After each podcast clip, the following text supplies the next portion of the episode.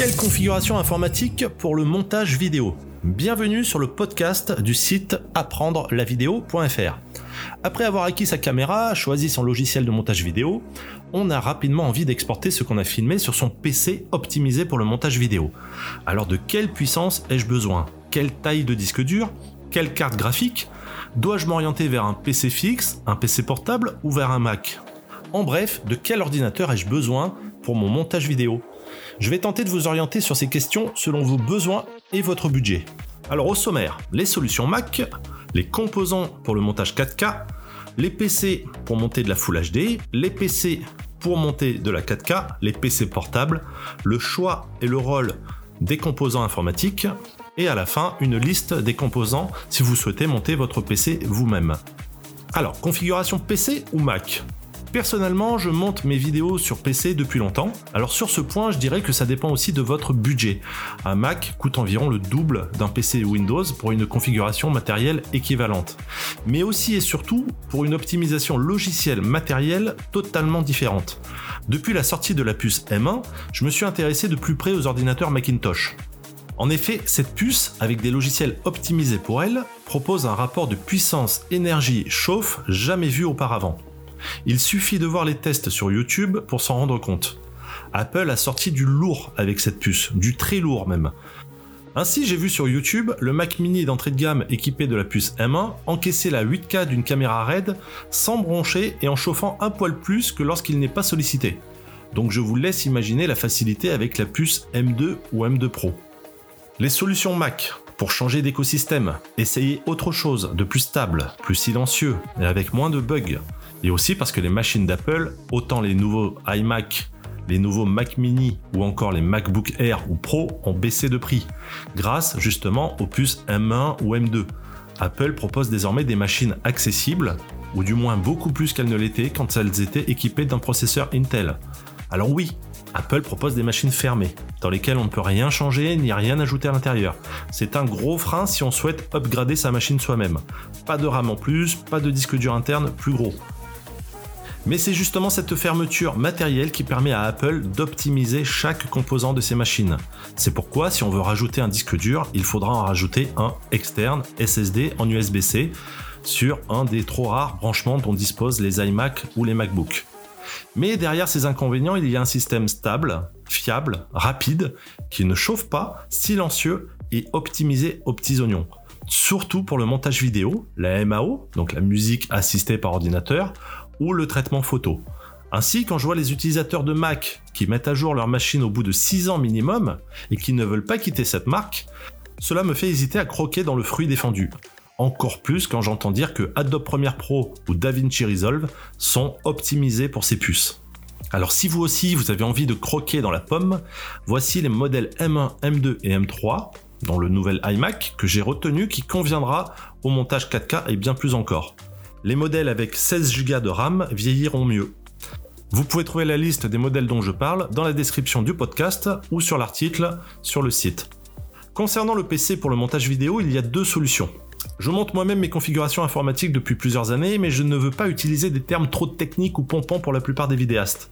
Alors pour le PC montage vidéo Full HD. Ainsi, pour un PC tout monté, l'idéal est de trouver une configuration confortable pour le montage comme celle-ci, un processeur hexa-core, Intel i5 ou AMD Ryzen 5, ou octa-core, i7 ou Ryzen 7, 8 Go de RAM minimum, je conseille 16 Go minimum pour être plus à l'aise parce que le système d'exploitation déjà prend beaucoup de RAM. Un disque dur de 500 Go ou 1 Tera pour le stockage des vidéos, un disque dur SSD pour le système et les logiciels, pas obligatoire mais vivement conseillé et les prix deviennent accessibles, une carte graphique dédiée avec 2 Go de mémoire minimum. Pour du montage vidéo UHD 4K, de toute évidence, il va falloir mettre la barre plus haut en termes de puissance, de capacité de stockage et aussi de vitesse d'accès aux fichiers. Donc il faudra un processeur octa-core 8 coeurs ou Dodeca Core 12 coeurs, Intel 7 ou Ryzen 7 ou i9 Ryzen 9. 16 Go de RAM minimum, 32 c'est mieux, 64 c'est top, mais sans doute pas exploité. Un disque dur SSD ou NVMe minimum de 500 Go, 1 Tera ou plus c'est mieux pour le stockage des vidéos. Un SSD ou NVMe de 256 ou 500 Go pour le système et les logiciels, et une carte graphique dédiée avec 4 Go de mémoire minimum. En revanche, sachez que pour moins de 500 euros, vous aurez en général un processeur i3 ou Ryzen 3, ce qui n'est pas conseillé pour du montage vidéo fluide et rapide. Avant tout, un détail important que je souhaite souligner, c'est l'ordre d'importance d'utilisation des composants. On peut souvent lire sur certains forums qu'une config gamer suffit pour faire du montage vidéo, ou encore lire quelle carte graphique pour le montage vidéo. En fait, c'est plus subtil que ça. Je m'en suis aperçu depuis les années que je monte des vidéos et que je choisis mes composants. Sur l'article, je vous montre un tableau pour illustrer ce que je dis. Pour vous l'expliquer de vive voix, la partie gaming utilise en premier la carte graphique, en deuxième le processeur et en troisième la RAM. Alors que pour le montage vidéo, en premier c'est le processeur, en deux c'est la RAM et en trois c'est la carte graphique. C'est pourquoi un jeu vidéo récent a besoin d'une carte graphique très performante, d'un processeur correct qui viendra soutenir cette carte graphique et pas forcément d'énormément de RAM. C'est une question d'équilibre en quelque sorte. Alors que pour du montage vidéo, les logiciels de montage ne sollicitent pas les composants de la même façon. En effet, un montage vidéo sollicite davantage le processeur et la RAM. Aussi lors de l'export. Alors que la carte graphique n'est réellement sollicitée que lorsque des effets ou de la colorimétrie sont appliqués au rush. Donc en partant sur certaines configs gamer, il faudra faire attention à la quantité de RAM, selon si on veut monter en Full HD ou en 4K confortablement. Pourquoi? Parce qu'il va falloir une certaine puissance de calcul décoder vos vidéos lors du montage vidéo. Et tout ne va pas dépendre uniquement de la définition de la vidéo, mais aussi de son bitrate. Chaque image composant la vidéo contient des informations. Le bitrate vidéo, c'est la quantité d'informations que le fichier compte par seconde. En général et sur beaucoup d'appareils photo ou caméras, ce bitrate tourne autour de 100 mégasecondes pour une vidéo 4K. Plus il est élevé, plus la vidéo est belle et a du piqué. Mais elle est également plus lourde, en poids comme en puissance nécessaire pour le décodage. Le XT4 de Fuji et d'autres modèles haut de gamme peuvent par exemple enregistrer des vidéos avec un bitrate allant jusqu'à 400 mégabits seconde. Donc autant dire qu'il faudra un processeur puissant pour le montage des vidéos enregistrées avec autant de données. Alors sur le site, je vous montre un exemple, la preuve en image sur Premiere Pro. La carte graphique est très peu sollicitée lors de l'encodage, donc l'export, de la vidéo 4K. Mais venez voir le processeur et la RAM. Même chose lors d'un rendu dans la timeline. Il existe une multitude de configurations et de marques parmi lesquelles il est compliqué de faire un choix. Voici celle que j'ai sélectionnée avec le meilleur rapport performance-prix chez les meilleurs marchands du web selon votre budget.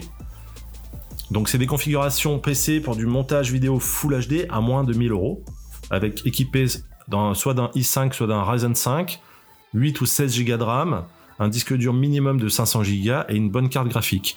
Je vous mets les liens vers ces produits dans la description du podcast ou sous la vidéo si vous la regardez sur YouTube.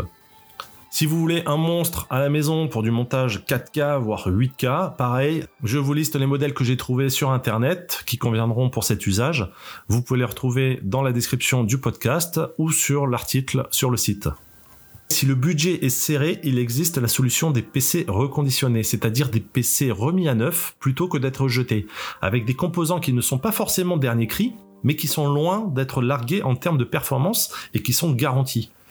Pareil, je vous mets le lien vers le site qui propose ce genre de service dans la description. Alors les composants informatiques chauffent beaucoup lorsqu'ils sont sollicités. Dans ce cas, l'intérêt de choisir une config gamer en portable est qu'ils sont nettement mieux refroidis que d'autres PC plus design, plus jolis, plus fins. Ainsi, les carcasses des PC portables gamers sont plus épaisses, justement pour faire circuler plus d'air sur les composants, processeur, RAM, carte graphique, et ainsi garder toute leur performance sur plusieurs heures. Alors que les PC plus fins, plus stylés, avec les mêmes composants, mais avec des ventilateurs aussi plus fins, limiteront la circulation de l'air, et les performances globales de la machine si l'ensemble venait à trop chauffer. Et sur du montage vidéo, mieux vaut le savoir, ça chauffe très vite. Alors une histoire de compromis. Processeur i5 ou i7, RAM 8 Go minimum, deux disques durs, NVMe plus SSD, carte graphique 2080, c'est souvent le minimum qu'on trouve, un écran de 17 ou 15 pouces minimum, 13 pouces si vous avez une supervision. Il est très difficile de trouver un portable équipé d'un i7 de dernière génération à moins de 1000 euros. Mais ça arrive. Et selon ce que vous souhaitez faire et de votre budget, en dessous de 1000 euros, il va falloir parfois faire des compromis. Souvent, vous aurez peut-être le bon processeur, mais pas forcément la carte graphique ou la quantité de RAM que vous voulez. Ainsi, rien ne vous empêche aussi de prendre un modèle avec un seul SSD et d'ajouter ensuite un disque dur externe SSD qui viendra se brancher en USB 3 pour stocker vos rushs. Il n'est pas obligatoire d'avoir une dalle 4K pour monter de la 4K. Sans OS signifie qu'il faudra installer Windows ou Linux soi-même sur la machine. Je vous liste dans la description du podcast ou sur l'article, toujours pareil, les portables PC que j'ai trouvés en fouinant sur le net. Les références changent souvent et qui permettent d'ailleurs d'avoir le meilleur compromis possible. Une dernière petite chose, sur un portable, on peut éventuellement changer ou ajouter de la RAM et un disque dur. Mais pour le processeur ou la carte graphique, on oublie, à moins de s'appeler MacGyver.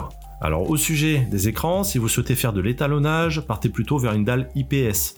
Sinon, une dalle TN suffira. Mais les portables à dalle IPS sont souvent un poil plus chers, mais tellement plus fidèles au niveau des couleurs et du contraste. Retrouvez donc la liste des meilleurs portables pour du montage vidéo en Full HD et en 4K dans la description du podcast ou sur l'article sur le site. Achetez les composants et montez votre PC vous-même. Ensuite, donc, vient la solution pour les personnes patientes, aux mains habiles, et qui ont aimé jouer à Dr Maboul. Acheter les composants et monter son PC soi-même pour avoir la configuration idéale et évolutive. Tout d'abord, je déconseille cette solution si vous êtes débutant. En effet, vous risquez de vous retrouver coincé par des soucis de compatibilité que vous n'auriez même pas soupçonné. Pour les autres, je vous conseillerais juste sur quelle configuration s'orienter sans m'avancer dans les détails trop techniques. Je mettrai un lien vers une vidéo pour vous aider à bien respecter les étapes du montage de votre PC. Si vous souhaitez un PC sur mesure et que vous êtes débutant, je vous conseille de vérifier la compatibilité des composants en allant sur un des configurateurs PC les plus réputés du web, dont je mets le lien dans la description de ce podcast. Alors le choix et le rôle des composants. La carte mère, une carte mère performante. Aussi, soyez vigilant au socket du processeur que vous souhaitez lui coller et également à la mémoire maxi qu'elle peut accueillir et au type de mémoire, DDR4 ou DDR5 par exemple, pour la faire évoluer. Voir les références dans la description. Le processeur, un processeur 4 cœurs, voire même 8 cœurs. Pour les marques, personnellement, je suis équipé par la marque AMD depuis quelques années parce que je trouve que leurs processeurs vieillissent très bien. J'ai gardé longtemps mon FX 8350 Commençant à monter régulièrement des vidéos en 4K, je me suis équipé en 2018 d'un Ryzen 7 pour accélérer les rendus. Je l'ai choisi car il surclasse les processeurs Intel dans beaucoup de domaines à gamme équivalente. Et il gère super bien le multitâche. En 2023, le dernier modèle dans cette gamme mis sur le marché par AMD est le Ryzen 7 7700X, donc la série des 7000, sous architecture Zen 4, le haut de gamme étant le Ryzen 9 7950X et ses 16 cœurs. Le processeur est sollicité lors de l'export de votre montage et aussi lors de la lecture dans la timeline. La mémoire vive, 8 Go de mémoire minimum minimum hein, pour du montage Full HD. 16 Go, c'est mieux. Et c'est conseillé pour la Full HD pour la 4K, 24 Go ou 32 si vous souhaitez être confortable. Et 64 Go si vous souhaitez avoir une config au top. La RAM est sollicitée lors de la lecture de votre montage dans la timeline et lors du rendu de votre vidéo. Certains rendus sollicitent environ 24 Go quand je regarde dans le gestionnaire des tâches. Le stockage système, un disque dur SSD de 256 Go minimum pour installer le système et les logiciels. Les chargements sont impressionnants de rapidité. Les prix des SSD deviennent de plus en plus accessibles. Pourquoi ne pas prendre un SSD M2, voire même NVMe pour encore plus de vitesse lors des transferts de gros fichiers Je vous mets le lien vers le mien dans la description. Le stockage des vidéos pour de la 4K, je conseille fortement un SSD ou mieux un SSD NVMe si votre budget vous le permet. Ça va bien baisser. Sinon, le montage sera fastidieux. La norme NVMe permet des transferts encore plus rapides. Idéal pour la 4K. Pensez à lui coller un petit radiateur parce que ce type de mémoire chauffe beaucoup. Il existe aussi la solution du SSD portable. Cela permet de pouvoir continuer ses montages 4K sur son PC portable lorsqu'on se déplace. La carte graphique, une bonne carte graphique avec 2 Go de mémoire minimum pour de la Full HD ou 4 Go pour de l'UHD. Et un bon processeur graphique. La carte graphique est sollicitée lorsqu'une prévisualisation est demandée dans la timeline. Lors de l'export du montage, elle donne un coup de pouce au processeur s'il y a des effets dans votre montage. Et lors de la lecture en temps réel dans la timeline, s'il y a des effets, colorimétrie, transition gourmande, stabilisation, sur vos rushs. S'il n'y a pas d'effet, seul le processeur et la RAM sont sollicités. Elle accélère en fait les effets ajoutés à vos rushs et est utile si vous faites de la 3D avec des logiciels comme 3D Max ou Maya par exemple. Il est donc inutile de s'équiper d'une RTX 4080 si vous ajoutez très peu d'effets dans vos montages.